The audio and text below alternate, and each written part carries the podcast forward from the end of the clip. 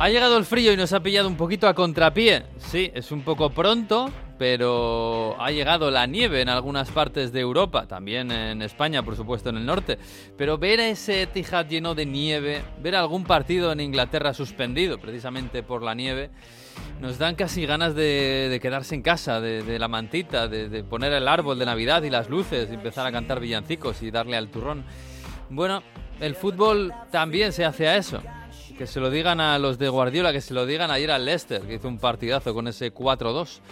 En fin, también dan ganas de asomarse al otro lado del mundo, ¿eh? ¡Qué envidia!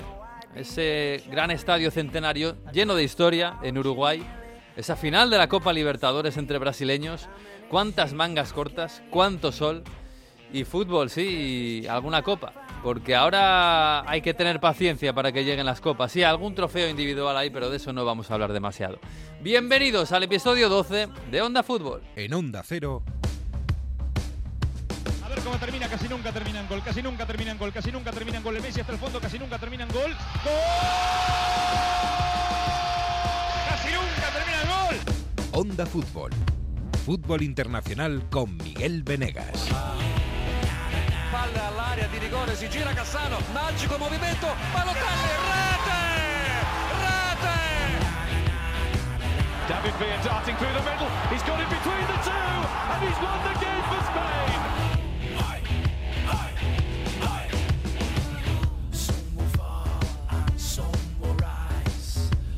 Pues sí, está, está la semana así como muy invernal y muy, bueno, muy para disfrutar también de esta época del año que tiene sus cositas.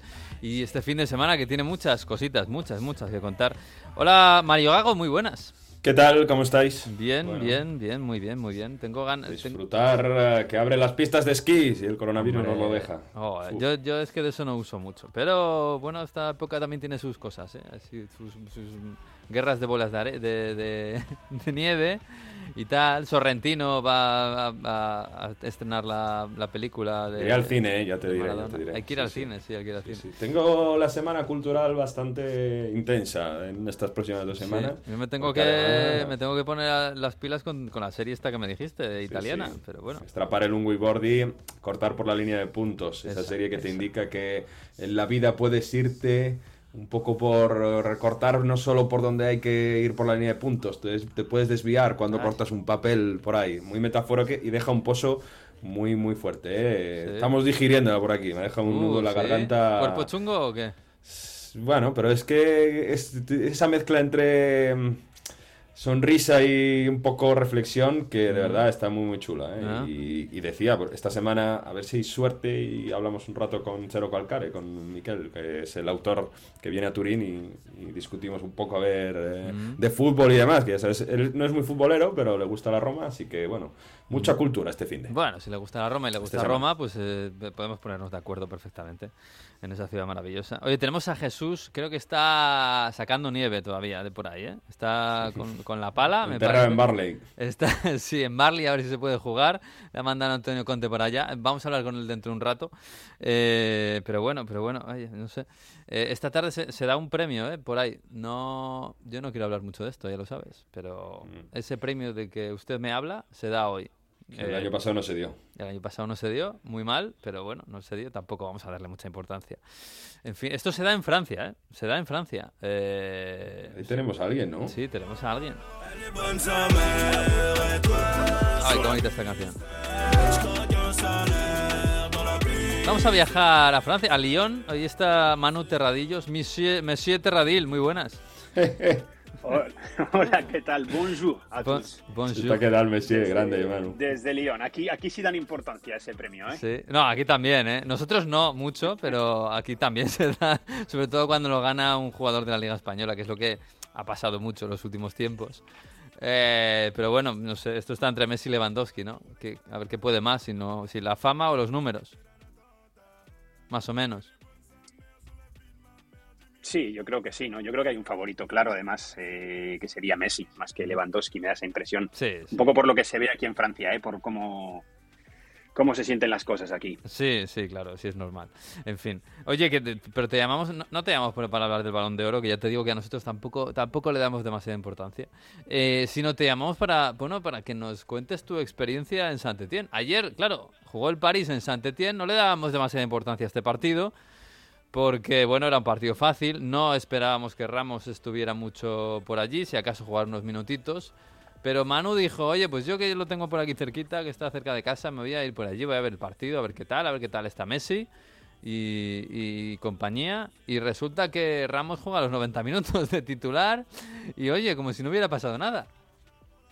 Sí, sí, bien, ¿eh? Y además bastante, bastante bien. Mucho mm. frío en el Geoffroy Guichard, en, ese estadio de Saint-Étienne. Eh, y cuando íbamos para allá, yo pensaba que, digo, si se dan las cosas bien, jugará 10 minutos al final, una cosa así. Eh, y cuando queda, pues eso, un poco menos de una hora para el partido, nos dan los once titulares y ahí está, el 4 ya no del Real Madrid, sino del, del Paris Saint-Germain, eh, jugando en el centro de la defensa con Marquinhos. Jugó bien, jugó todo el partido. Eh, además, se vio que aporta cosas distintas a lo que tienen los otros centrales, sobre todo respecto a Kimpembe a la hora de moverse con el balón, de, de desplazar. Ha hecho unos cambios de orientación bastante buenos. Eh, habrá que ver cuando lleguen unos partidos con más intensidad, porque este es el primero, ya lo dijo Pochettino, que bueno, es una cuestión de feeling y que tiene que coger eh, todavía ritmo competitivo. Eh, y sobre todo a ver si abre la puerta a jugar con tres centrales, junto con Marquinhos y Kimpembe, que tendría bastante, bastante sentido en este PSG, que mm. tiene laterales de recorrido tan largo, pero se le vio bastante bien. Ya te digo, a ver, es un rival menor, era el penúltimo, eh, pero es que el propio Ramos dijo en una entrevista antes del partido con, con, eh, Amazon Prime, que es la plataforma que tiene aquí los derechos, que él cree que aún tiene para cuatro años, no sé si dijo cinco también, cuatro o cinco años de fútbol. O sea que se ve bien, se le vio bien en esa victoria eh, que ganó el, eh, el Paris Saint-Germain 1 a 3 en campo del Saint-Étienne. Hombre, él ha visto a Buffon parando penaltis con 43 años en el Parma, ha dicho, pues ¿por qué no? Tres penaltis lleva ya para Buffon. Tres penaltis lleva, pues fíjate, pues ha dicho, pues ¿por qué yo no voy a estar dando pases de 30 metros con el Paris Saint-Germain? Eh, oye, el partido, bueno, que estuvo bien, es verdad que Ramos estuvo bastante bien, el partido más o menos fue como todos los del Paris Saint-Germain este año, empieza perdiendo y acaba remontando un poquito al tran-tran. Eh, eh, ¿Cómo está Neymar? Porque claro, la, noticia para nosotros es que ha jugado Ramos, pero yo imagino que allí en París la noticia o de lo que están más pendientes es de, la lesión del brasileño, ¿no? Porque, porque se fue llorando, se fue en camilla, luego se le vio con muletas. Eh, claro, ves la imagen, Manu, y, dices, bueno, esto es un esguince, no debería ser demasiado tiempo, ¿no? Pero claro, los, los tobillos de Neymar igual llevan ya demasiada tralla. Sí, sí, y, sobre todo las lágrimas. Em, yo creo que más que por el dolor en sí, que seguro que fue también un poco por todo lo que, pues por todo lo que ha tenido estas últimas temporadas y estos últimos años. Es, es una jugada con Joan Masson, con un jugador del saint al que por cierto eh, han machacado en las redes sociales por esa acción. Le han ¿Ah, llegado a insultar. El club ha tenido que, el club ha sacado un comunicado en redes sociales pero no, es, pues, eh, culpa suya, ¿no? situación. O sea, no, no, es, quiero decir, no es una entrada, es... es no me pareció, un, fue a por el balón, pero no me pareció, al menos a mí, y al verlo, que fuese a hacer daño. No, no, eh, es me da esa impresión. Para él, como que me parece que Neymar pisa en la pierna de y se resbala. Claro, claro, para quien no lo haya visto, es verdad que la entrada existe, pues una entrada normal al balón abajo, y Neymar eh, salta y al caer le pisa, y le pisa mal y, se dobla el tobillo. Quiero decir que el, el pobre chaval, pues tampoco que no es una entrada al tobillo, no es una entrada con los tacos ni nada. No, no, pues eso, pero es, lo que ha ocurrido.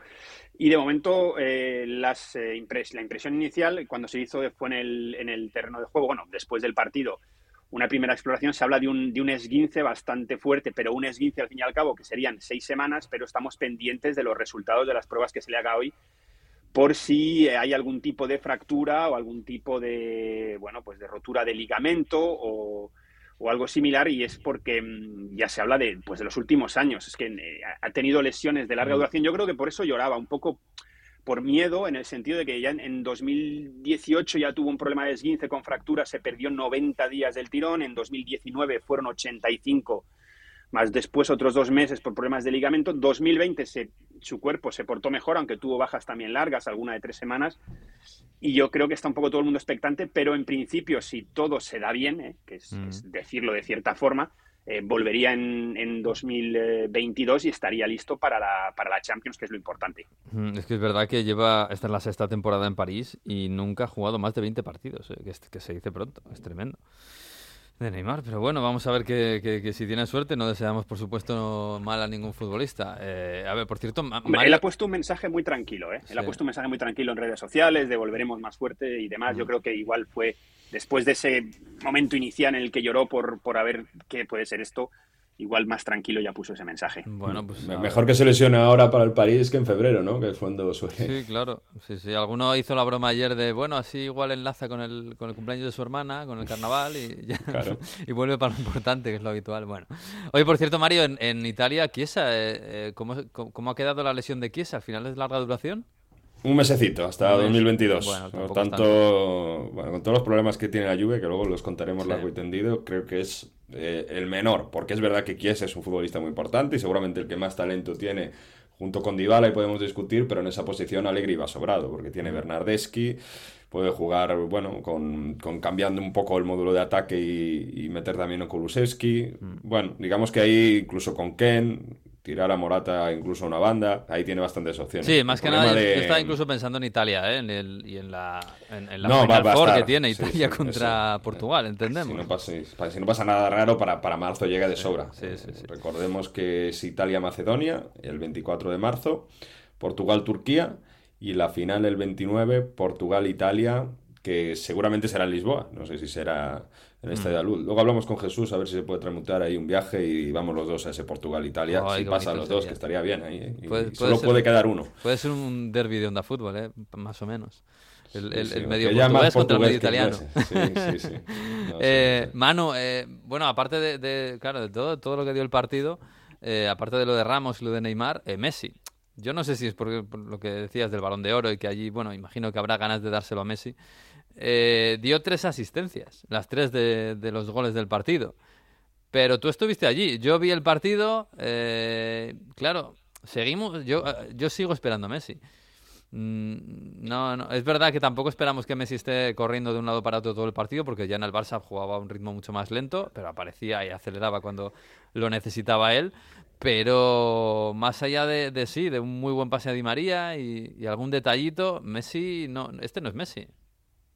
No, no, eh, eh, yo ahí coincido. Eh, aparte, son tres asistencias, pero bueno, hay que ponerle un poco de contexto. La primera es una falta que vota el jugador y que remata Marquinhos. Mm. La segunda sí es un buen pase a la espalda de la defensa que marca Di María. Y la tercera, ya en el descuento, que es un cabezazo de Marquinhos, es un centro desde la izquierda. Si es verdad que Messi levanta la cabeza, ve dónde está su compañero y centra. pero sí, pero un centro así lo puede poner Messi, este sí lo puede poner hasta los 53 años. Sí, en ese sentido sí. Pero luego en el resto del partido, pues se le. Yo no le vi, le, falta velocidad, a la hora del regate le frenan casi siempre. Y, yo decía esto porque, eh, para que os hagáis una idea, el equipo le ha puesto en el, en el 11 ideal de la semana. Le dio un 7 en el partido de, ayer, en el Geoffroy Guichard. Pero es que luego ves la. Esto es para. Esto es lo que voy a hacer es lo que hay, ¿eh? tal cual, no es cosa mm. mía. Luego ves la explicación que dan de su partido, ¿no? Tiene un 7, digamos, es el, eh, está en el 11 titular o el 11, no, el mejor 11 de la jornada en el puesto de media punta. Mm. Pero luego viene su descripción, ¿no? Un partido, bueno, es una palabra que es como divertido, pero en el sentido de extraño. Eh, lo voy a traducir tal cual. ¿eh? Una vez más, ha decepcionado mucho al no poner ninguna intensidad y al ser superado en, los duelos, ¿no? En los manos a manos y al faltarle definición en los últimos gestos, en los remates. Pero bueno, al final termina con tres pases decisivos, eh, dicen cincelados, ¿no? Como quirúrgicos, hmm. para Marquinhos y Di María. Os lo repito, una vez más, ha decepcionado mucho al no poner ninguna intensidad, al ser superado o parado en todos los mano a mano y al faltarle definición en los remates. Hmm. Y aún así, pues en el once titular de la jornada. Ya, bueno, no sé. Y eso es el equipo, ¿eh? No soy yo. Eso es lo que pone el equipo tal cual en, la descripción. Pero entonces el equipo no es a tampoco. Yo pensaba que era bastante benévolo con el París, o sea que no, son exigentes ahí a tope. No, no, le han puesto un, le han puesto un 7, ¿eh? Le han puesto un 7. Sí, pero luego la crónica... Los tres pases. Bueno, es, en el, no es en la crónica en sí, es en... Dan como una nota a cada jugador en todos los partidos y luego mm. en base de esas notas es cuando hacen el 11 mm. y ahí es donde le ponen el, el 7 eh, pero es que, por ejemplo. Eso es para el Fantacalcio, para, para, el Fantasy, claro. exacto, sí. A Marquinhos le han puesto un 7 también que metió dos goles. Eh. Mm. Por eso os digo que, bueno, a mí me ha sonado un poco raro. Yo vi el partido y creo además que te lo, te lo conté. Un, un, un, aficionado le llegó a gritar en una acción de estas que perdió el balón: vete a jugar al Clermont, que es un equipo recién ascendido. respeto al Clermont. ¿eh? Claro, hombre, el Clermont, que es un No, no, todo el respeto, todo el respeto. Pero eh, yo creo que puede dar mucho de sí, bromas aparte, no aparte, yo creo que puede dar mucho de sí a la hora ya no solo de los, de los goles, que no, que no consigue marcar muchos, que lleva, lleva un solo gol en la, en la liga. Sí es verdad también que han estado todos, ha fichado, pero han estado todos estos viajes de las elecciones y demás, que, bueno, pues eh, sabemos lo que ha pasado, que se ha perdido mm. partidos, viajes largos, pero en la liga yo creo que puede dar aún mucho más, sobre todo a la hora de regatear, de crear ocasiones y de marcar goles. Sí, ahora llega el duro invierno, ¿eh? que yo siempre lo digo, el invierno en París, París es una ciudad preciosa, pero el invierno en un futbolista del Paris Saint Germain supone jugar solo contra equipos franceses durante dos meses, hasta que vuelve la Champions. Y eso, a ver, a ver Messi qué tal lo lleva. ¿eh? ¿Cuánta ventaja hay sobre el segundo? Porque perdió el Niza, ¿no? Perdió el Niza contra, además, contra el, colista. Eh, está a 12 del, del Ren, del equipo de Bruno Genesio, que está haciendo una temporada. Lleva, estaba contándolo esta mañana, si alguien eh, lo ha visto y me he equivocado, pero creo que son 13 partidos invicto mm. entre Liga y la, y la famosa Liga Conference. Conference League de la, de la UEFA. Eh, lo único es que el Marsella tiene ese partido menos con el Olympique de Lyon y si lo gana se pondría a 11, que es como estaban más o menos, pero el pero el Niza perdió con el colista y... no, están todos. es lo que pasa que hay. Sí, sí, exactamente. Ayer el Lyon gana por la mínima en Montpellier, el Marsella le cuesta también contra el Troyes horrores. Así es que y, el París es que verdad, al París le está contra Troyes y Montpellier. al París le está costando, pero al final saca todos los partidos, todos. Así que si sigue a este ritmo, gana la liga bastante pronto y fácil. Por cierto, el Rennes es líder del grupo de Conference League donde está el Tottenham, ¿eh? que llegó Conte y perdió esta semana en casa del Mura 2 a 1 y bueno, es verdad que está el Vitesse por ahí, pero bueno, que, el Rennes está clasificado y el Tottenham se la tiene que jugar la última jornada contra el Vitesse. La motivación, dile a un inglés que la Conference League es importante. No, no, no. En fin, bueno, Manu, que, que nada, ahí te, te, dejo. Ahí, bueno, esta noche se da el balón de oro y tenéis un farra y tal, y bueno, ya, ya Farra la que se pegaría en San Etienne, este, ¿no? Bueno, ¿No había ambientillo? Eso no vamos a preguntar tampoco. Era por la mañana. No, porque... ¿eh? No, no, era la una y aparte porque los fondos estaban vacíos por, problemas que ha habido de bengalas y demás, pero si no, y si hubiese sido tarde y no, el, al Geoffroy Guichard lo llaman el caldero, porque hierve y es un ambiente espectacular y habría sido algo tremendo un sábado a las nueve de la noche contra el PSG con los fondos llenos, claro, que es donde están, digamos, los, los ultra, pero ayer fue todo mucho más tranquilo y mucho más familiar. Un histórico del fútbol francés. Esta Francia para que sea todo El equipo con más, ligas, sí. sí, sí, era un histórico. De hecho, el, gran duelo eh, yo creo que era el Saint-Étienne contra el Lyon, ¿no? Más o que es un derby del Ródano. Es un derby, sí, sí, eso es para verlo también, tanto en Lyon como, en el, como en el Caldero. Y que no se olvide, el Saint-Étienne es el equipo con más ligas en Francia. Hace muchos años y si este año gana el PSG, que es lo que parece, le va a igualar. Pues sí, ahí donde se cruzan el Ródano y el Loira es una región muy bonita, muy bonita. Bueno, Manu, que me das mucha envidia siempre que hablamos de Francia, así que te dejamos, que tienes mucho lío. Bueno, aquí, aquí estamos, ¿eh? Para cuando queréis hacer una visitilla. Un abrazo. Abrazo. un abrazo. un abrazo, chao. Bueno, vamos a hablar también de este fin de semana han pasado muchas cosas en Europa, pero como estamos aquí con frío y, y queremos calentarnos un poco, vamos a mirar al otro lado del charco.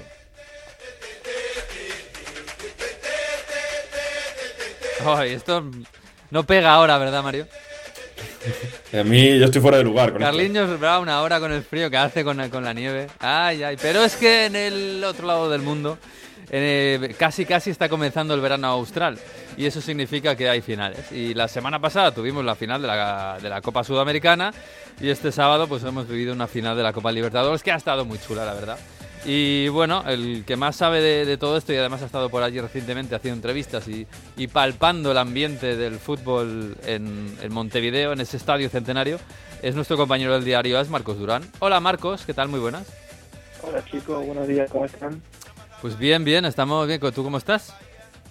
Y yo estoy recuperándome del viaje porque encima estuve ayer trabajando hasta tarde que el partido de Boca se suspendió por lluvia, así que de verano en Buenos Aires está tardando en llegar.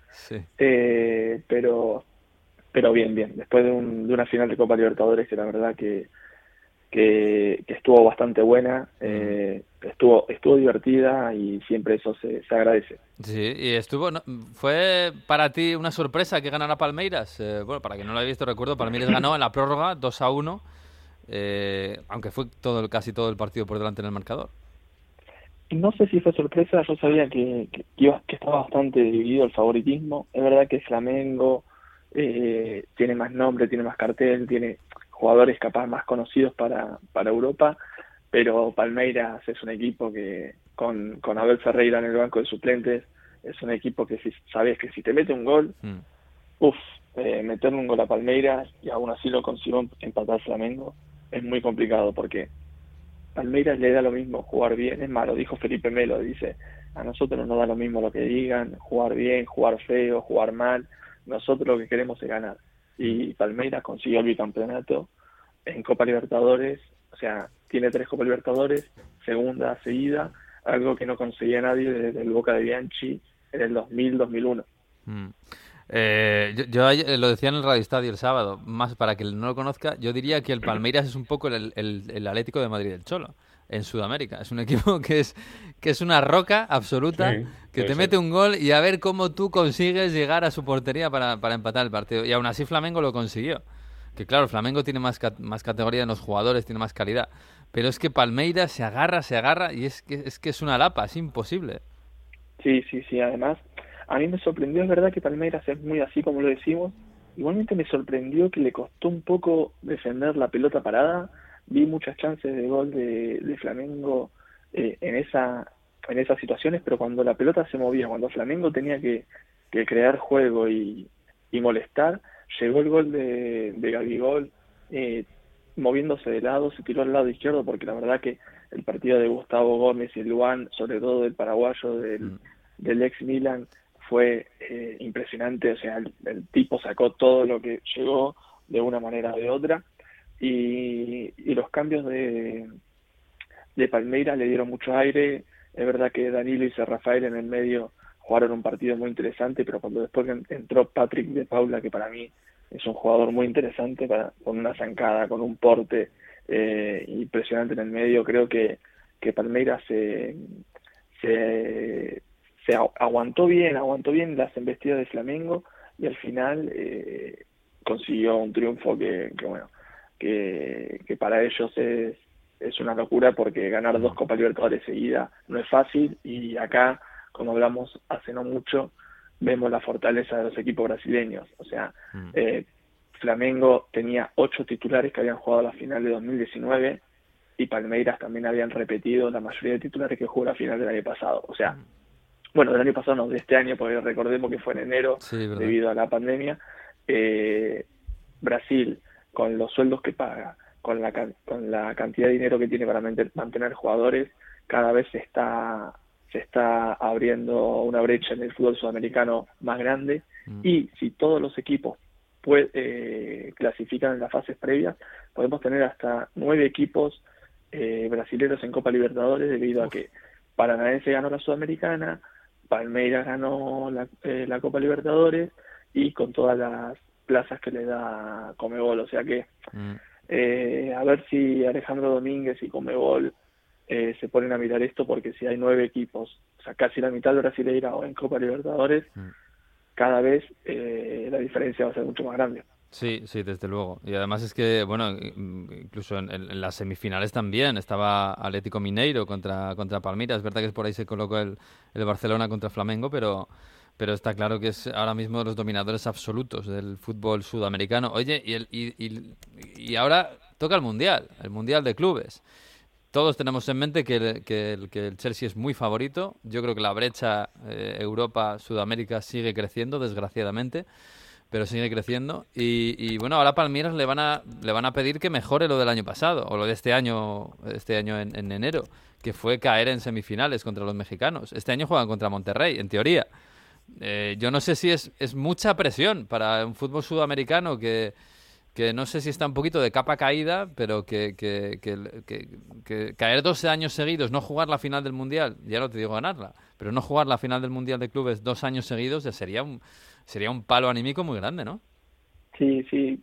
Esto yo creo que, que Palmeiras eh, bueno, va a tener un poco más de tiempo, todavía no se sabe cuándo se va a jugar el, Mundial de Clubes. Mm.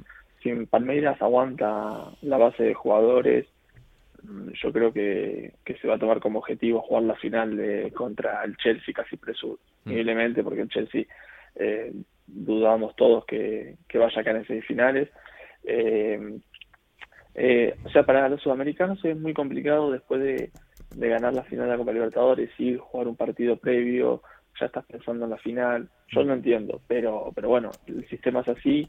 Yo creo que, que, tanto Domínguez como Seferín están intentando poco a poco eh, quitar de en medio este torneo, que vuelva el, eh, la Intercontinental y que por otro lado se juegue un Mundial de Clubes a dos, tres años. O sea, yo creo que lo van a intentar. Se va a hacer otra cosa, sí más partidos todavía. Más partidos, sí. Un, mundial a lo bestia y, luego la intercontinental, si, acaso.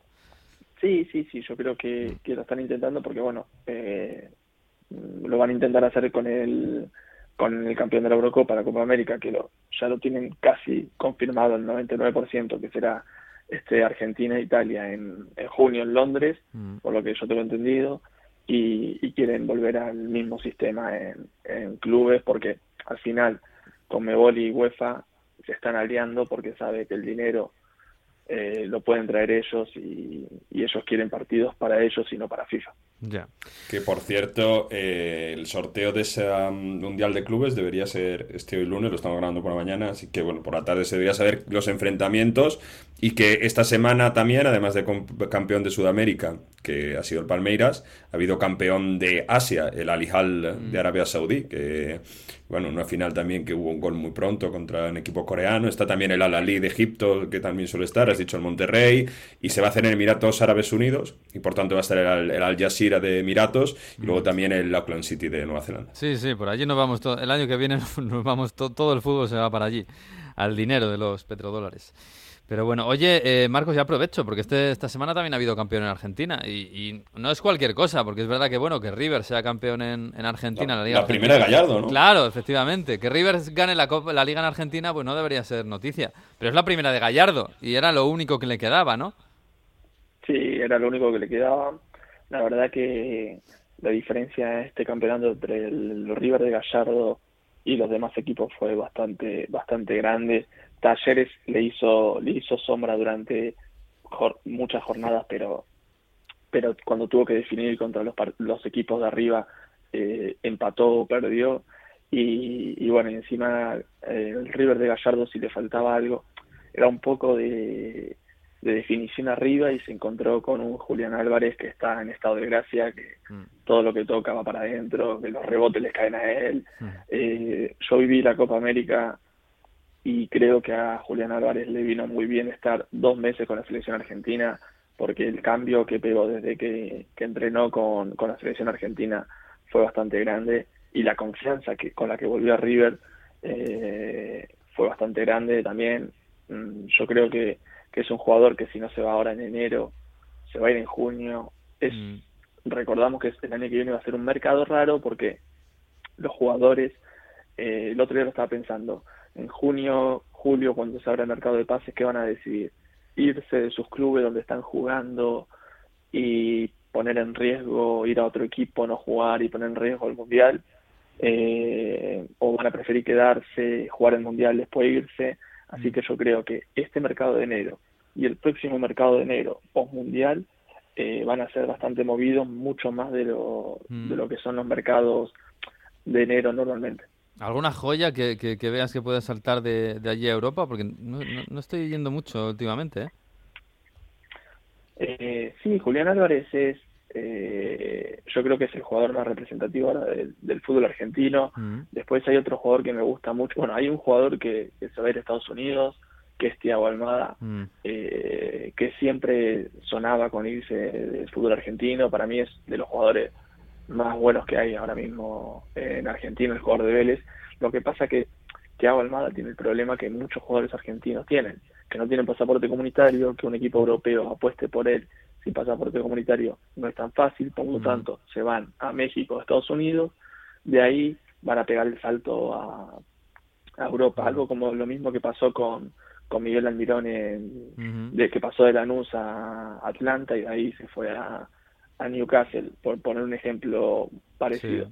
Y después otro jugador que a mí me gusta mucho es Facundo Farías, el, mm. el enganche de Colón, ese otro chico que tiene una calidad eh, tremenda y que, y que veremos si, si sigue en Colón, si algún equipo del fútbol argentino es capaz de, de ficharlo. a mí hay otro jugador que me gusta, no en el fútbol argentino, sino en, el fútbol uruguayo, que es Agustín Álvarez, eh, otro Álvarez, mm. eh, el delantero de Peñarol, eh, que junto a ah, Facu Torres forman una pareja muy, muy buena, sobre todo el delantero que...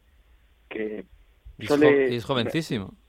Sí, sí, si no recuerdo mal tiene 20, 21 años, pero yo, a mí me, me traen flashes de, de Luis Suárez en el sentido de que mm. tiene una, un cuerpo así medio ancho de, de, o, de, o algún agüero medio ancho de tren inferior, pero cuando no duda en pegarle al arco cuando puede, mm. eh, siempre que tiene posibilidades eh, engancha el tiro, metió mucho con ese Peñarol, ya jugó titular con la selección de Uruguay mm. y yo creo que es un jugador muy a tener en cuenta. Y que además Uruguay lo va a necesitar ¿eh? en este cambio de, generación que necesita hacer.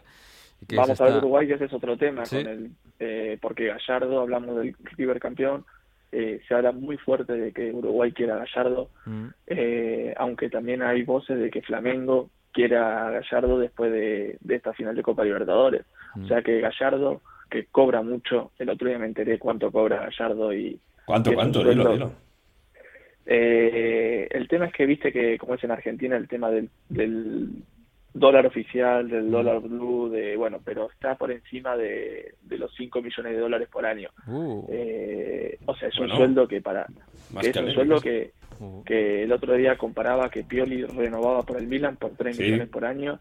Y, bueno, es un sueldo muy fuerte, es un sueldo muy grande que también explica por qué Gallardo sigue en River, pero pero es un sueldo que muy pocos equipos en Europa pueden pagar. Eh, Inzaghi al Inter cobra 4 millones, es que cobra menos todavía. El, actual campeón de Italia, Por eso, por eso mismo, o sea, por eso mismo vemos, eh, ponemos en perspectiva eh, lo que eh, lo que hizo Gallardo en River, eh, como el peso que tiene en el club, y ahora vamos a ver si él decide irse, él no dijo nada todavía. Yo creo que termina un ciclo debido a que llegó con Donofrio, se va con Donofrio, que ahora no puede ser volver a ser presidente, mm. pero, pero bueno, siendo Gallardo todo, todavía no sabemos nada, no se puede decir, no se puede decir nada, y hay varios clubes y como, y como decíamos la selección de, de, Uruguay. muy mm. interesada, porque Uruguay está eh, a punto de quedarse fuera del Mundial. Está contra las cuerdas, sí, sí, sí. sí. Y en la fecha FIFA de, de enero, bueno, eh, sí, 27 de enero, primero de febrero, eh, va a ser clave para, para ver qué va a pasar con la Celeste. Pues lo veremos. Fíjate que yo estaba pensando por qué Gallardo no daba el salto a Europa y claro, ahora igual me lo explico. Ahora me lo puedo explicar un poquito mejor. Así que bueno, pues nada, Marcos, que, que muchas gracias. Que volveremos a hablar porque siempre nos da mucha alegría volver a hablar del fútbol sudamericano y eso que cada vez lo tenemos un poco menos en cuenta aquí en Europa. Pero es un fútbol pues que, que es histórico y es muy puro. Así que un abrazo, Marcos. Un abrazo, chicos, muchas gracias. Chao, chao, chao, chao. Chao, chao. Bueno, vamos a hablar, vamos a volver al frío invierno o el otoño invierno y vámonos a Inglaterra.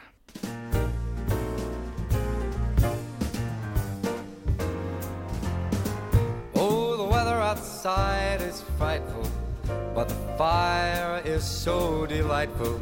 And since we've no place to go, pues sí, tenemos a Jesús López por allí quitando nieve de, los campos y de los sitios. Hola Jesús, muy buenas. Hola, buenas. ¿Cómo ¿Qué tal? estáis? ¿Tal? ¿Te has abrigado bien? estamos abrigados, estamos eh, pertrechados, ¿eh? Que hace falta. ¿Sí? Estamos en noviembre todavía, pero ¿qué pasa? Ah, amigo, si estas ah, cosas. ya. A, veces pasa. Y con el cambio las luces de Navidad ya y ya va la nieve y toda la leche. Digo, tiene que estar como si fuera 24 de diciembre ya. entre el frío y las norias. No, va, no va a haber nieve porque no, no prende. Hay tanta luz y tanto calor que no. Claro, sí, ahí, ahí sí que hay calentamiento. Claro, de las luces. Nos ha fastidiado. Que, bueno, de todos modos, eh, Jesús, claro, ayer me decía, me decía Edu, pero ¿cómo se puede jugar ahí? ¿No se puede jugar ahí? Mirando al Etihad, al partido del City, luego al Leicester ya, porque ni lo estaba viendo, ¿eh? Lo estaba viendo yo. Pero, pero han dado, bueno, pues una lección los ingleses de, de lo que es jugar al fútbol en la nieve, que se puede, y, no se, y a veces se puede hasta bien, porque el City jugó bien. El Leicester, oye, el Leicester el Leicester, jugó bien en la primera parte cuando no había nieve, ¿eh? para ser sincero. Sí, bueno, pero luego, claro, es otro tipo de fútbol. Es verdad que no está, es verdad que, es, que, no es tan bonito, pero bueno, que al final tienes un 4-2 en un partido con muchos goles y, se, se puede jugar. No es lo mismo, pero se puede jugar. Sí, se puede jugar, sí se puede jugar. Y se demostró, y eso que en Leicester, por ejemplo, claro, justo el momento del descanso fue cuando, cuando más caía, uno de los momentos en los que más caía, había una cortina absoluta de, nieve hmm. y se ponía a limpiarlo, pero daba igual, lo limpiaban y al poco estaba cubierto otra vez. Tanto es así que hubo que parar en la segunda parte del partido para despejar las líneas. Aprovechó el árbitro un momento de un parón por el bar para pedir que se limpiaran todas las líneas porque si no era imposible. Ya tirando hacia el final del partido había eh, mejorado un poco el, campo, la verdad, y estaba ya derretida en algunas zonas la nieve. Pero muy complicado, la verdad. El partido se nos cayó un poco y esto que estaba siendo muy bueno. El Watford. Eh, Leicester Watford, perdón. Eh, la vuelta de Ranieri. Sí, se empañó un poquito esto, eh. Qué bonito, de todos modos. Pero no había vuelto, ¿eh? No había vuelto desde que fue cesado en febrero siete meses después de haber ganado la liga. Y yo tengo que decir que a mí se me heló un poquito el corazón en un momento dado, porque cuando marca Bardi, no sé si es su primero o su segundo gol, creo que el primero, se va corriendo hacia el banquillo a celebrarlo. se me y, ve a Ranieri y, claro, se me heló por un momento el, corazón porque y luego bueno, se tiró allí, lo celebró justo delante de los banquillos, eh, señalando a alguien de su banquillo. Porque claro, ya se sabe lo que se dice, que en la salida de Ranieri, pues eh, la relación con el vestuario no era la mejor en ese momento. Entonces, eh, es un poco pero después de tanto tiempo, yo no sé, yo quedará más el recuerdo de, todo lo bonito, ¿no? Que, otra en la afición, desde luego. Eh, y, tuvo su recibimiento, pusieron el vídeo en los marcadores de aquel año. Mm. Cuando salió al campo, todo el estadio le aplaudió, por supuesto. En redes sociales, eh, cariño por todas partes para Ranieri, como tiene que ser, obviamente. Pero a mí me queda la duda de qué pasó en ese vestuario, sinceramente. Y, y, en ese momento pensé que iba a ser peor de lo que fue. Pero bueno, menos mal que no. Sí, está, a punto de liar la Bardi, entonces. Sí, sí. Habría quedado un poco feo, sí. Pero bueno, yo qué sé. Joder, Raniri, que ayer lo miré, 19, 19 clubes lleva. ¿eh? Nada menos. A sus 70 ¿eh? años, madre mía. Y, y, en la Premier solo ha ganado una vez a su ex equipo, eh, que fue con el Leicester ante el Chelsea. O sea que esta vez tampoco ha podido ganar a su ex equipo. Ya. Bueno, esto no es solo de ganar, esto es de vivir la vida, en fin. que hoy, por cierto, sí que se suspendió el Barley Tottenham. Eh, bueno, imagino que estaba muy mal el campo, pero bueno, también imagino que el Barley tiene menos capacidad, no sé si menos operarios y menos posibilidad de limpiar. un club más pequeño, está claro. Y además fue antes, a lo mejor hasta no había ni gente en el, en el campo en ese momento y cuando, se, cuando lo quisieron eh, comprobar ya, ya era demasiado tarde. Eh, se ha quedado todo el mundo con Sondice que saltó a comprobar el campo en mangas de camisa. Ha dado muchos memes eso. sí, sí. El pecho lobo de, de la Premier, sí, sí. Sí, sí, sí. Pero si esto es un otoño normal, hombre, por favor, ¿qué hacéis suspendiendo esto? En fin.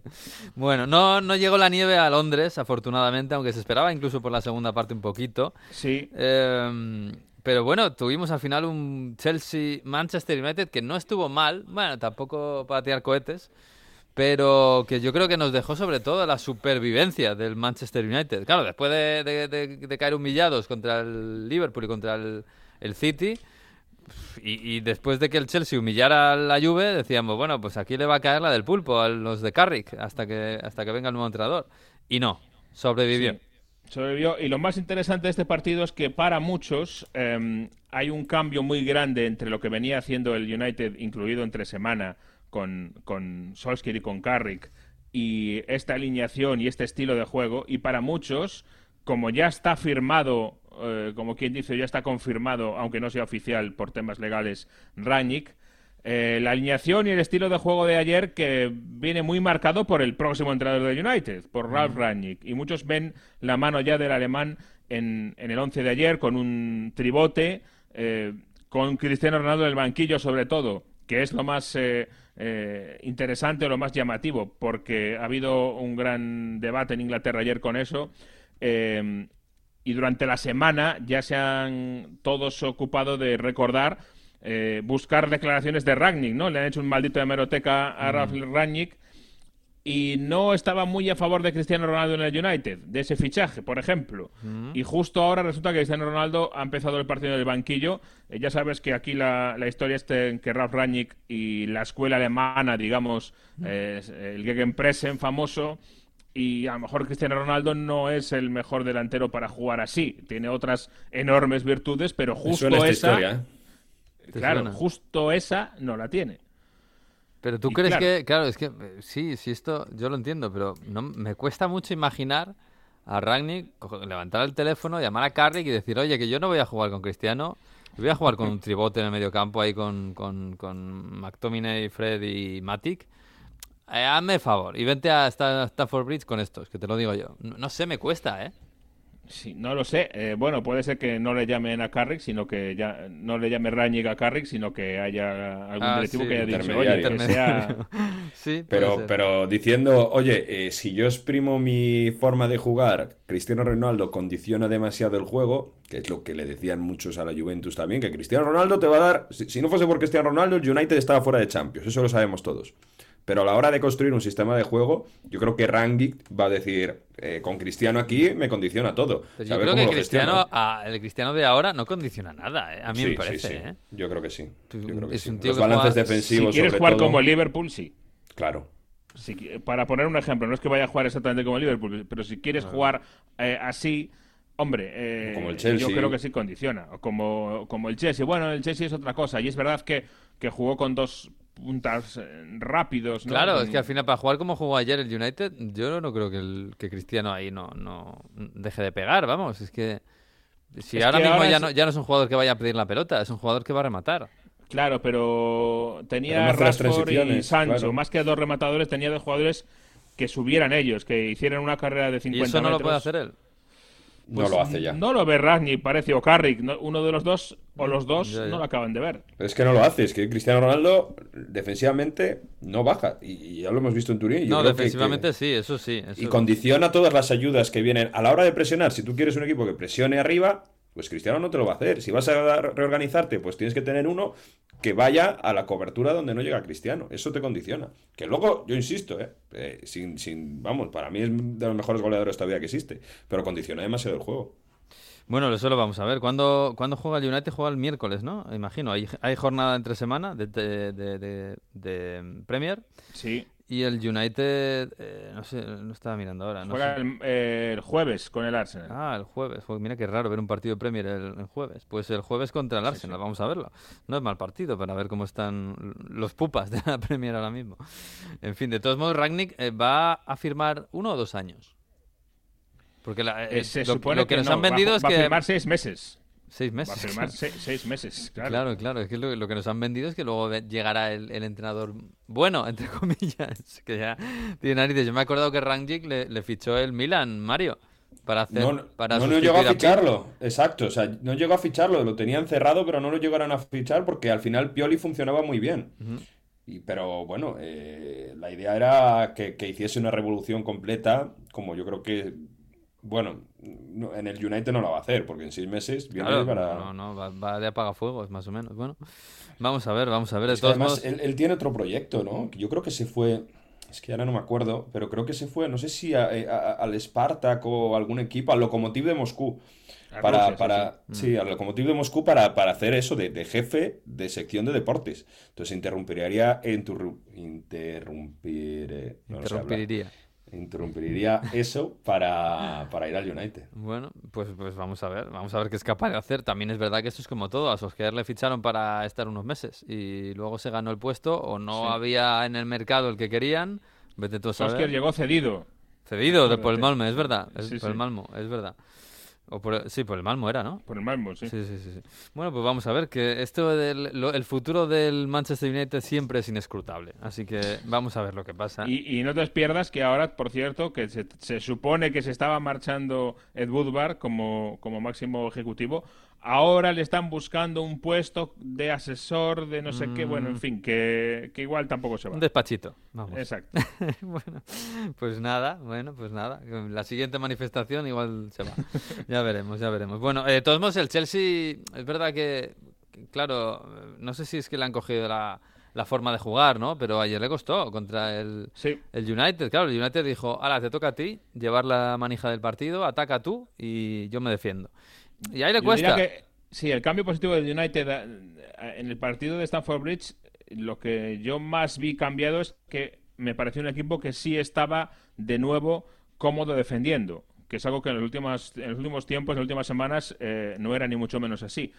Y, para mí esa es la clave. Ante un eh, Chelsea que no tenía Lukaku, entró al final, pero no está todavía, se ve que al 100%, eh, y le costó demasiado al equipo de, eh, de Tuchel. Hay quien decía, y hay un comentario que, puede estar acertado, que decía que el Liverpool o el City si hubieran conseguido eh, romper esa defensa, si hubieran tenido recursos ofensivos mm. para romper al United. Puede ser eh, es verdad que no es eh, la mejor virtud del Chelsea la de romper una defensa muy, muy cerrada, sino que es más bien al contrario, que no se le rompan a él. Mm. Em, y por ahí, pues yo no sé si el United está empezando a, mostrar el camino a equipos que vayan a jugar contra el Chelsea, de, intentar eh, meterse atrás y defender de esa forma.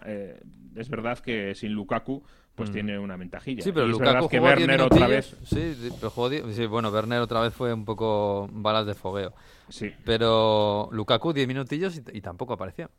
No, no apareció, pero bueno, es verdad que vuelve mm. después de, estar fuera y, habría que ver cómo de bien estaba, ¿no? O si es que lo metió Tuchel diciendo, bueno, pues a ver si le cae alguna en el área. Sí, bueno, pero en principio Lukaku es verdad que está para eso, para que no se le atasquen los equipos que se encierren al, al Chelsea, aunque Lukaku sirve para todo, ¿eh? claro, lógicamente.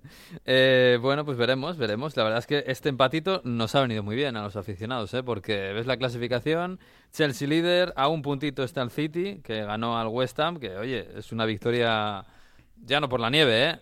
pero es una, es una victoria de mucho valor por cómo está el West Ham. El West Ham le había echado de la copa, recuerda. Sí, es verdad, le había echado de la copa. No, sé si la nieve segura igual, aunque parezca mentira, igual le, vino mal al West Ham, ¿eh? porque el City fue más allá del resultado que es, que es corto y fue corto todo el partido, el City fue muy superior. Sí, hombre, yo creo que no es por la nieve. ¿eh? De hecho, es verdad que en Manchester nieva algo más que en Londres, como se vio este fin de semana, pero, pero bueno, no, yo creo que hubiera sido superior el City igualmente sin nieve. Sí, hombre, en, teoría, pero es verdad que, fue, fue, muy, muy, muy superior el City durante todo el partido. Eh, y luego está Liverpool, que está a, dos puntitos, a un puntito del City, a dos puntitos del Chelsea. El Liverpool que se dio pues otro pequeño homenaje contra el Southampton. Y, bueno, yo, yo creo que lo, más positivo de Liverpool esta semana es que hemos recuperado a Thiago Alcántara.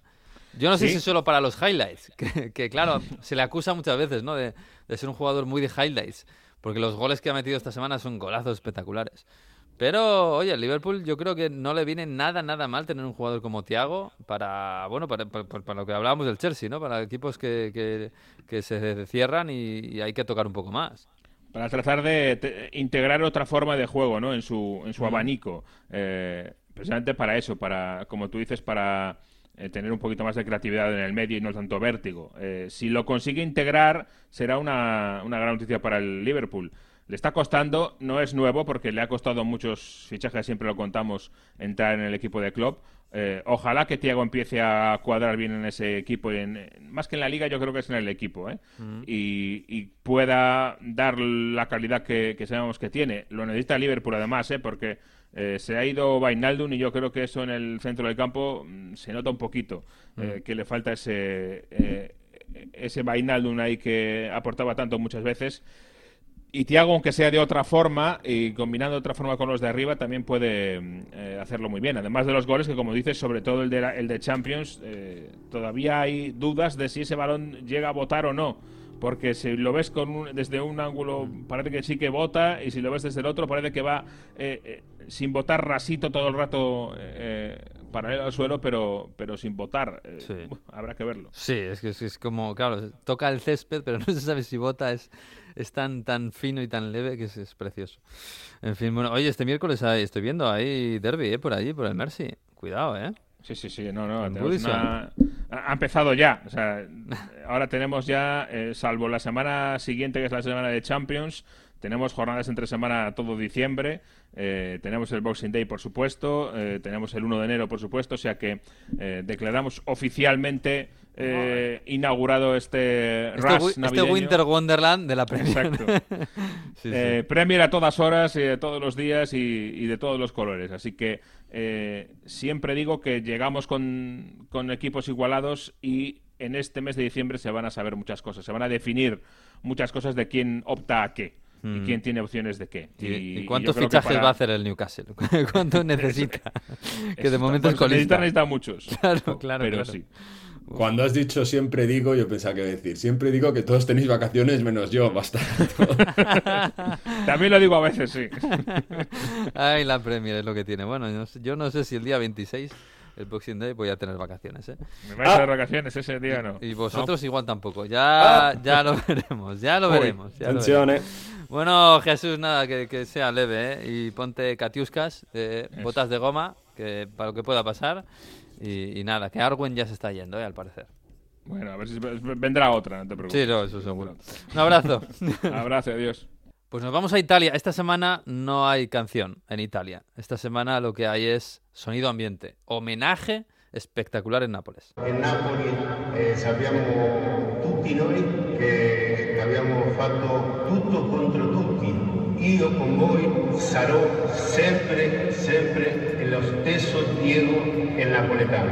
Un bacio per.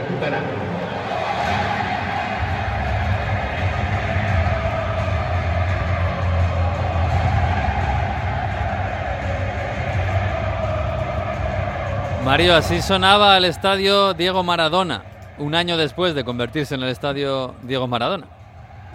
Qué, homenaje, fantástico y qué emoción. Eh, a pesar de que haya pasado un año del fallecimiento del mito, con esa estatua que mm, crearon eh, para, esta ocasión, que dio una vuelta al campo, con todo el estadio a oscuras y con la gente cantando ese Diego, Diego, y, Diego hablando en italiano, diciendo que el Diego napoletano siempre estará con, eh, la ciudad de Nápoles, Un, recuerdo fantástico, muy bonito.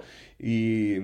Decía después del partido Spalletti que Nápoles es una ciudad que necesita de ídolos, necesita de mitos, porque necesita expresar ese cariño que tiene, esa, esa, intensidad, esas ganas de vivir el fútbol. Y, es muy difícil que alguien supere lo que dio Maradona a Nápoles y todo ese amor, ¿no? Ese, esa fantástica unión que, tuvo entre Napoli y, Maradona.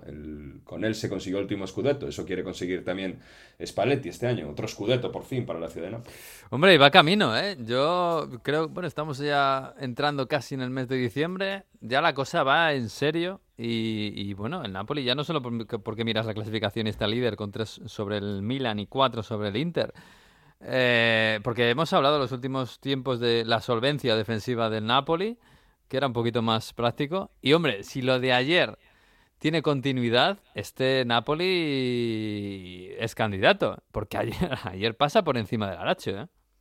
Ayer hubo muy buena primera media hora, pero fantástica en la presión, sobre todo en el paleyo que se dice en, italiano, en el tiki-taka, en la forma de tocar balones, que hubo tres o cuatro jugadas, sobre todo, eh, bueno, la, del gol de, de Zielinski, también la del gol de Mertes del 1 2 a 0, como el balón pasa prácticamente por todos los jugadores. En el, en el gol del 2 a 0 hay 11 toques desde el centro del campo hasta que Insigne se la deja a Mertens y después Mertens dentro del área resuelve de maravilla, que, es fantástico, ¿no? Yo creo que Sarri desde el banquillo rival, que estaba en la Lazio esta vez, eh, ha identificado lo que él construyó hace años en, el banquillo del Napoli y Spalletti ha sabido, bueno, pues también saber reutilizar, porque al final es Mertens otra vez haciendo de nuevo, no estando Simen, al final son las acciones que se construyen desde abajo, con un Lobotka fantástico en el centro del campo, fíjate que venimos diciendo que Anguisa es fundamental en este Napoli, no está, mm. y lo hace muy bien Lobotka. hay un, medio campo con, con Lobotka y, Fabián Ruiz, en teoría dos jugones, o sea, nadie para, digamos, no, mm. necesitas un trabajador puro, y lo hacen muy bien y no, necesitan más. Y con mm, Zielinski por delante, que de media punta está cuajando muy bien.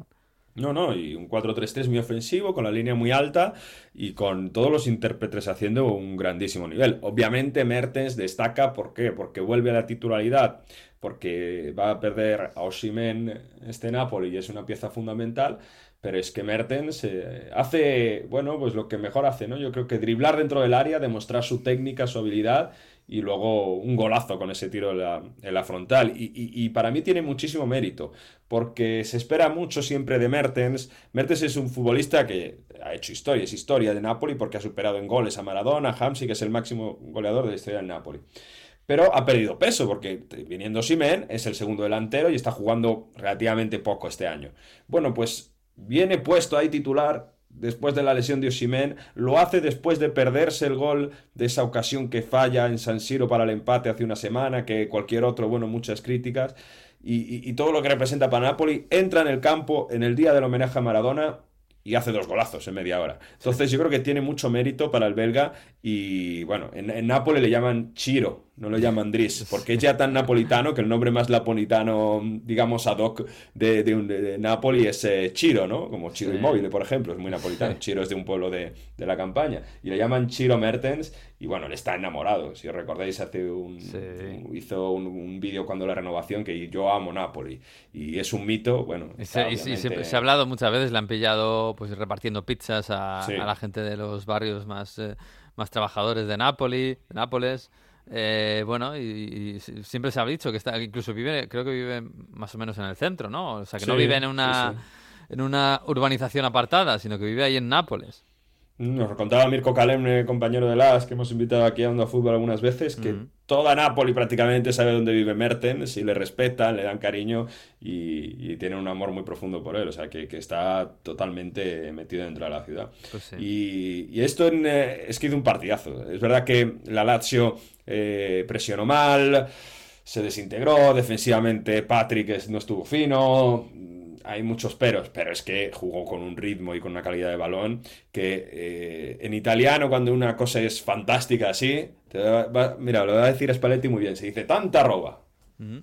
Partita differente come lo è stato le ultime dove siamo stati a livello di scelte poco qualitativi e poco continui, invece stasera, invece stasera tanta roba, tanta roba. Tanta roba. Tanta roba, tanta roba, que es fantástico, porque él dice, otras veces, eh, en otros partidos, a lo mejor, mm. bueno, vamos al campo cuando yo soy entrenador, y los futbolistas, bueno, cuando ya más o menos vas ganando, está esperando que acabe el partido para recoger los frutos, ¿no? Para decir que como lo he hecho, hemos ganado, lo hemos hecho bien, pero ayer, esta sera, los futbolistas estaban disfrutando en el campo, no querían, no querían salir. Y, y, otras veces hemos tirado un poco para atrás para cerrar el resultado. En vez esta será tanta roba, esta será fantástico, todo ha salido bien y la gente quería disfrutar. Y lo dijo Insigne también después del partido. Dice: Hoy era un día especial, lo teníamos marcado y queríamos rendir homenaje, yo como napolitano sobre todo, he crecido con él, queríamos rendir homenaje a Diego Armando Maradona. Antes, con toda esa exhibición que hemos escuchado antes, con la estatua,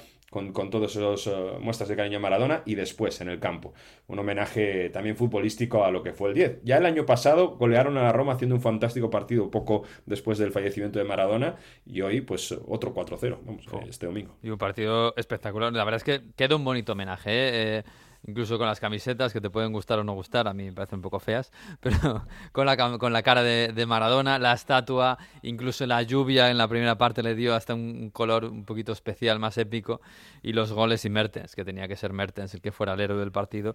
Así que le quedó perfecto ese 4-0 al, al, al Lazio del Napoli, que es líder.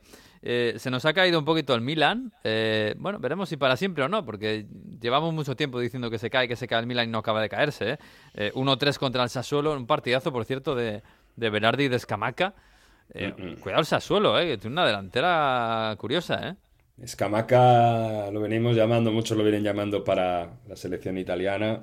Decíamos antes que se va a tener que jugar esa ese playoff contra Macedonia y veremos si Portugal y cuando si no está inmóvil a lo mejor es Camaca porque vaya golazo hace el 1-1, un tiro desde fuera a sí. la escuadra, falla, es verdad que falla la defensa del Milan, volvía mañana a la portería después de Tatarusanu que hizo un error en, en Florencia. Mm Fíjate que marca Romagnoli, abre la, la, lata para el Milan, pero luego defensivamente, por ejemplo, en el gol de Berardi, Romagnoli está muy tarde, acaba expulsado, también echando mucho de menos a Tomori, y errores que, que no estamos acostumbrados, porque al final el Milan no juega tan mal y, y, no gestiona tan mal el partido, pero es que comete errores, pues eso, en salida de balón, eh, en un córner tiene mala suerte y luego defensivamente está poco poco intenso contra Berardi, ¿no? Y, y este Sassuolo tiene, lo decimos bien, siempre juega bien al fútbol, muestra cosas y tiene futbolistas con, con, técnica y con, con, con, gol. También estaba Raspadori por ahí. Y, sí. y ya, ya lo, lo, pagó la Juve y lo ha pagado el Milan. Pero más allá de que haya malos resultados, porque pierde en Florencia, empata en el derby, son tres partidos sin, sin ganar, es eso, ¿no? Que, que a lo mejor cuando hay un partido de Champions en medio, las fuerzas pues eh, no acaban de, de, ser suficiente para llegar a todo, y a pesar de que hay rotaciones.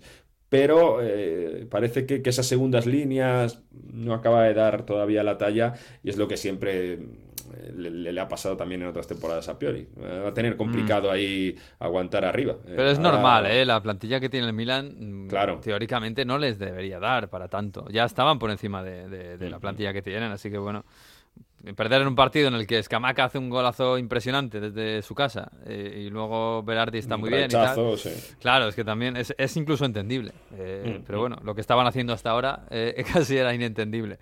Pero bueno, hoy el... Bueno, siguen vivos en Champions, que ya es. Y por cierto, de momento sí. Eh, se van a encontrar, va a haber un bonito encuentro lleno a Milan esta semana, ¿eh? Contra su Milan. Uy, es verdad, qué bonito. Uy, va a haber que estar pendientes. Eh, el Inter ganó en Venecia, se queda ahí a un puntito, a un puntito, no, a, a, un punto del, Inter, del, Milan. Milan, efectivamente, y cuatro del, Napoli. Bueno, pero el, Inter está ahí, en teoría sigue, sigue siendo el favorito, aunque esté a cuatro puntos. Sí. y lo de la Juve. Dos cosas muy rápidas, que marcó Lautaro de penalti, que le, le, faltaba y le da confianza, y que Sanaloglu está en racha, ¿eh? con gran gol. Sí, sí, sí, sí, sí. Y el partido de la Juve, que bueno, el partido de la Juve, el partido del Atalanta, porque ahora mismo el Atalanta está por encima de la Juve, y además ganó el Atalanta a la Juve, y que mm, yo no sé si ahonda más en la, en la crisis de la lluvia. Yo lo que me llama la atención es que eh, esta semana han publicado el, la serie de la serie documental de, de la Juventus, All or, Nothing, que claro, All or Nothing es una serie documental, lo hemos hablado aquí, no, no es el, el Sunderland Till I Die. O sea, son unas series para, digamos, mejorar la imagen de los clubes que, que se hacen, ¿no? Y para, bueno, para mayor gloria de, de donde se hace. Y es, yo creo que es el primer caso de, club que hace esto y le sale mal.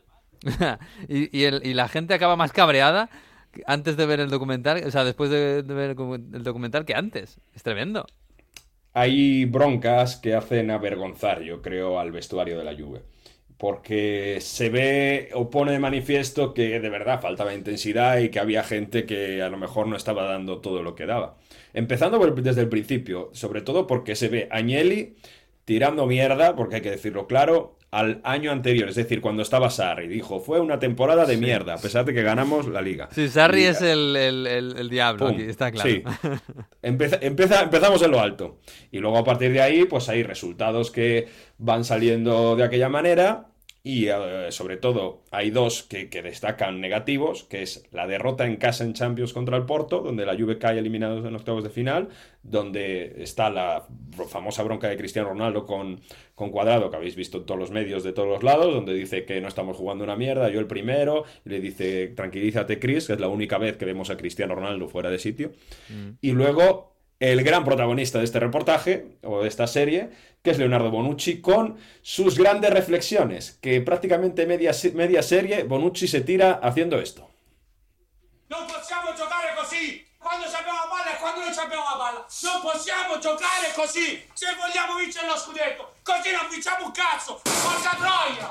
Siamo tutti delle merde se giochiamo così! Perché non abbiamo capito l'importanza, non abbiamo capito quanto conta vincere questa partita. È un anno che giochiamo così, è un anno, è sempre colpa degli altri, sempre una partita dopo,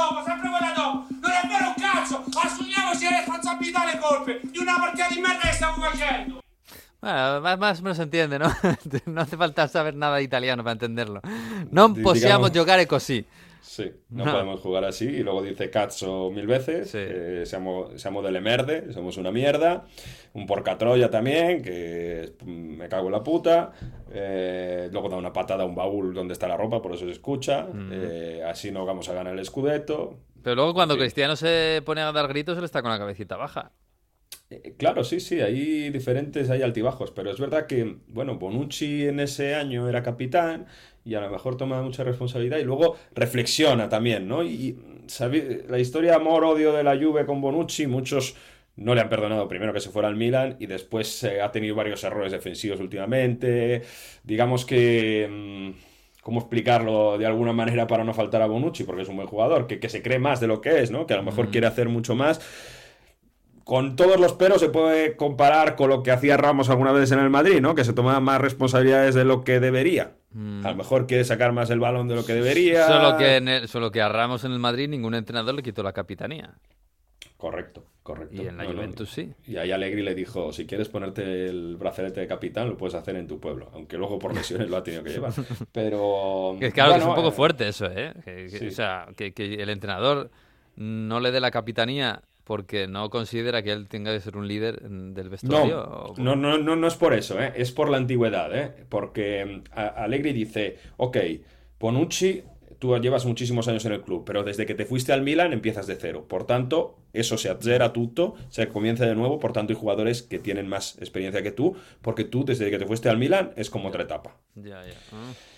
En fin, que hay muchas reflexiones de Bonucci también fuera de cámara, que tiene momentos también que, te hacen avergonzar, como McKenny diciendo que no le gusta la pasta ni el café en Italia y que a la pizza le echa salsa americana por encima, un desastre, pero que... Em, Gastronomía yankee. Al final eh, te da pena también por Pirlo, ¿no? Porque ves que intenta hacer y demás y, sí que es verdad que, no le siguen, pero bueno, al final se gana la Copa Italia y es uno de los momentos más... Eh, bueno, se salva, o sea, la, Juve gana Supercopa Acaba en alto el documento en, medio, en medio de todo esto, Supercopa y Copa Italia. Y, de la Juve decías, ¿no? Atalanta, bueno, pues eh, pierde en casa, ¿por qué? Porque comete un error defensivo en salida de balón, Delis se queda descolgado y el plan de la Juve este año sabemos cuál es. Es cerrarse lo máximo posible, intentar que no recibir mucho y en alguna contra, en alguna salida, golpear corto muso, resultado corto y, 1-0. En el momento que pasa eso, muso, se, corto muso, eh, Juventus 0, Atalanta 1. Corto muso. Corto muso, claro. Porque la Juve en este momento le cuesta mucho crear. Y, en el momento, y en Champions fue, en el momento que se te desmorona, que tú eh, tienen que hacer el partido los demás, eh, no funciona. En fin, eh, todo esto casi es lo de menos, la derrota de la Juve, otra más, que se queda a 7 puntos de Champions, porque el partido ahora de la Juventus está en los tribunales, digamos diciendo en, Radio Estadio. El tema de las plusvalías. Investigación abierta. Lo último que sabemos es que Cherubini, el actual director deportivo, colaborador de Paratici, fue investigado siete horas de interrogatorio para investigar todas las operaciones que había. Para el que no lo sepa, lo resumo muy rápido. Plusvalías.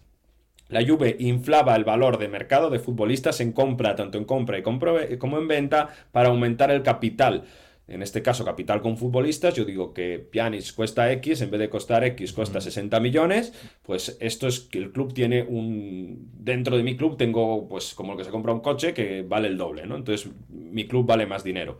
Esto a la hora de ser una sociedad que declara en bolsa puede ser eh, pues penalizable y puede ser derecho de, de, decir falsas cuentas, emisión de facturas falsas. Por eso está la Fiscalía de Turín investigando todo esto.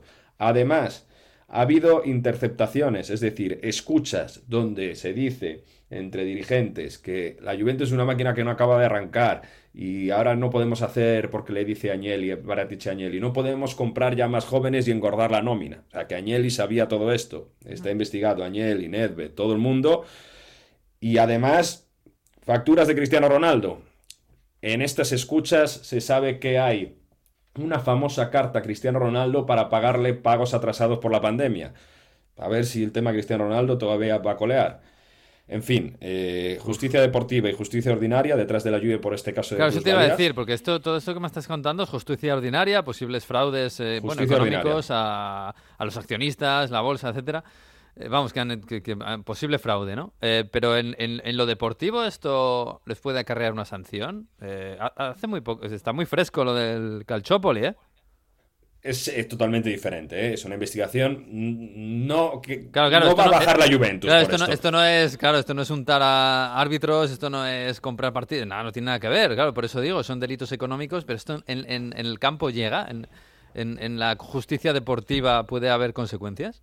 Hay precedente, le ocurrió al Kievo Verona con una masa de jugadores elevada, pero sobre todo de muy poco menos valor, que tenían jóvenes que eh, los, valoraban mucho más, y les quitaron tres puntos a la clasificación. Ahora, el volumen de dinero era mucho menor. Aquí se estudian valores de plusvalía de 282 millones de euros.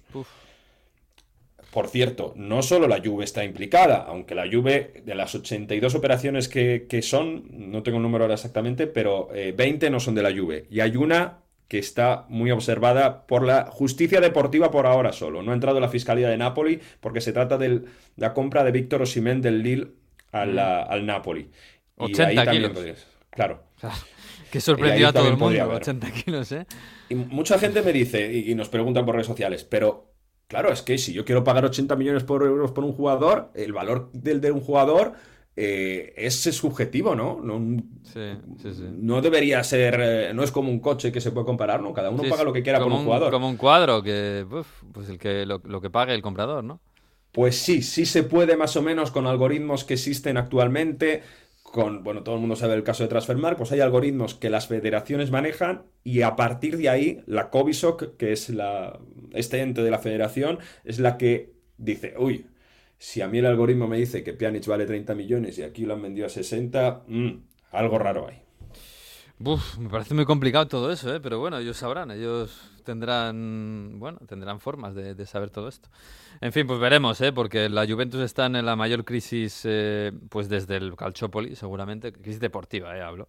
Y si además viene una crisis institucional, pues, pues esto puede ir a, peor, porque además eh, estamos en un momento de crisis económica que afecta mucho al fútbol. Así que. te voy a contar un rumor, esto no es noticia, y esto es para los oyentes de Onda Fútbol. Llevamos diciendo un año que hay quien quiere cargarse a Agnelli de la presidencia de la Juventus. Uy, hay que hacer un Succession, una serie de, esto. ¿Y te acuerdas qué pasó con Suárez? Sí. Pues eh, que salgan estos casos ahora cuando precisamente hay gente que se quiere cargar ah, fuego, a de presidente, mm. tal Elkan. Esto no se puede decir, esto, mira, comando, aquí dentro del círculo de onda fútbol. Pero que sepáis que puede, o sea, hay rumores en Turín de guerra de poder, ¿no? De que Agnelli se está llenando mucho de poder y a lo mejor es una estratagema para que Agnelli acaba saliendo de la presidencia. Ay, la familia, la familia. ¿Cómo tiene que ser la Navidad en casa de los Agnelli? Yo no sé, tiene que ser un poco curioso. ¿Llamarán a Seferín? No sé. En fin. no creo. No, no, no creo, no creo, no creo. En fin, pero bueno, vamos a, a ver qué pasa las próximas semanas. Oye, sí, vamos a hablar de historias. Y hasta aquí el profesor Víctor Gómez con su curso de Historia Futbolística 2021-2022. Y hombre, digo yo que esta semana que se ha cumplido un año de la muerte de, de Maradona, pues vendrá por ahí. En el aniversario de su muerte, Nápoles ha rendido un nuevo tributo a Maradona, una escultura del 10 a la de San Paolo, mítico estadio que lleva un año manejeando con su nombre al astro argentino. La escultura es un arte vinculado a las acciones deportivas de los héroes de las Olimpiadas en la antigua Grecia. Ganar significaba conseguir el honor de ser modelo de una pieza escultórica que permanecería en el tiempo. Esta tradición antigua también se ha visto reflejada desde hace años en el fútbol, como puede ser Bill Shankly en Liverpool, la Santa Trinidad del United, Des en el Preston o Jock Stein en el Celtic. Esculturas que cuentan una historia, ensalzan a un héroe. Pero, ¿y si hubiera una traición? Vámonos también a Italia, pero un poco más al norte, a Florencia. Un buen ejemplo es Gabriel Omar Batistuta, en la ciudad donde tuvo un peso cultural importante todo lo referente a esas grandes esculturas del Renacimiento como fue Florencia. Fue un ídolo de la Fiorentina, de la Curva Fiesole, del colectivo autónomo Viola, y estos le regalaron como agradecimiento a sus goles y conquistas una estatua. El delantero argentino ganó la Copa Italia y la Supercopa Italiana en 1996. Fue el máximo goleador con 26 goles en la temporada 94-95, en cuyo transcurso llegó a marcar durante 11 partidos consecutivos. Esta estatua fue inaugurada el 5 de noviembre de 1995 en el Estadio Artemio Franchi, templo de la Pasión Viola, en los prolegómenos de un Fiorentina Lazio, que era el número 100 de Batistuta con la camiseta de la Fiore, y su curva se lo reconoció como merecía.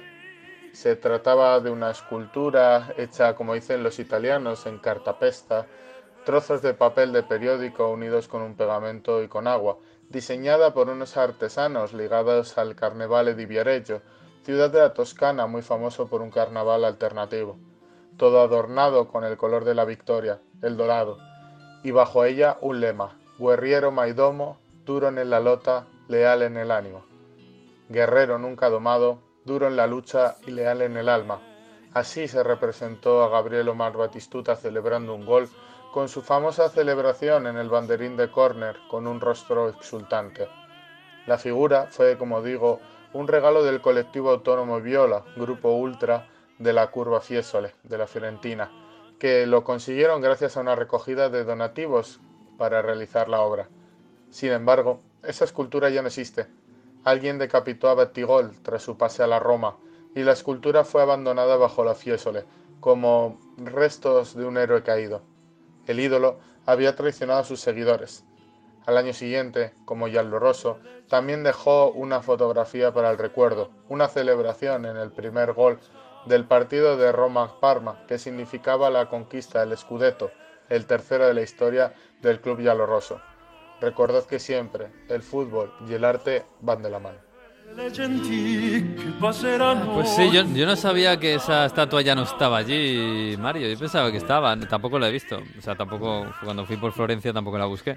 No fue, no es una estatua municipal, digamos, está creada por la afición, como dice, como dice Víctor, y por tanto eso al final el ayuntamiento y, sobre todo los ataques a esa estatua dicen que, que No, sí, al final es lógico. Si la gente, esto, esto es como todo, si la gente no lo quiere, eh, pues es mejor no tenerla, lógicamente. En, la, de Ibrahimovic también ha sufrido vandalismo en...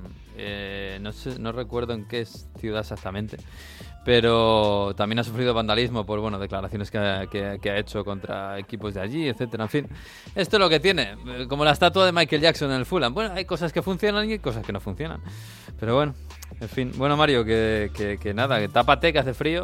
Creo que ya se va la, la borrasca, pero llegará otra.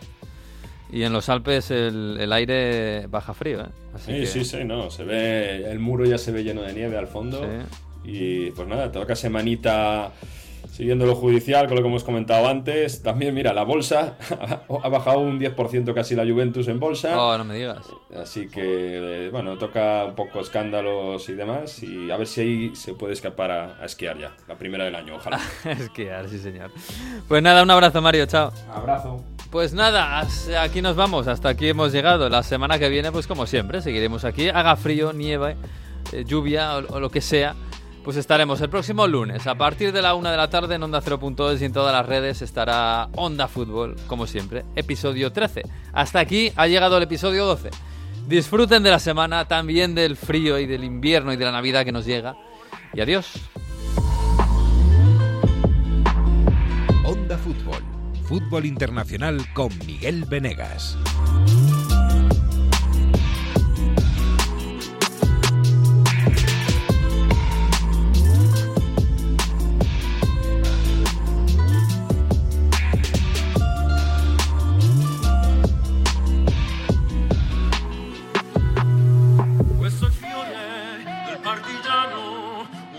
ciao, bella ciao, bella ciao, ciao, ciao, e questo è il fiore partigiano morto per la libertà.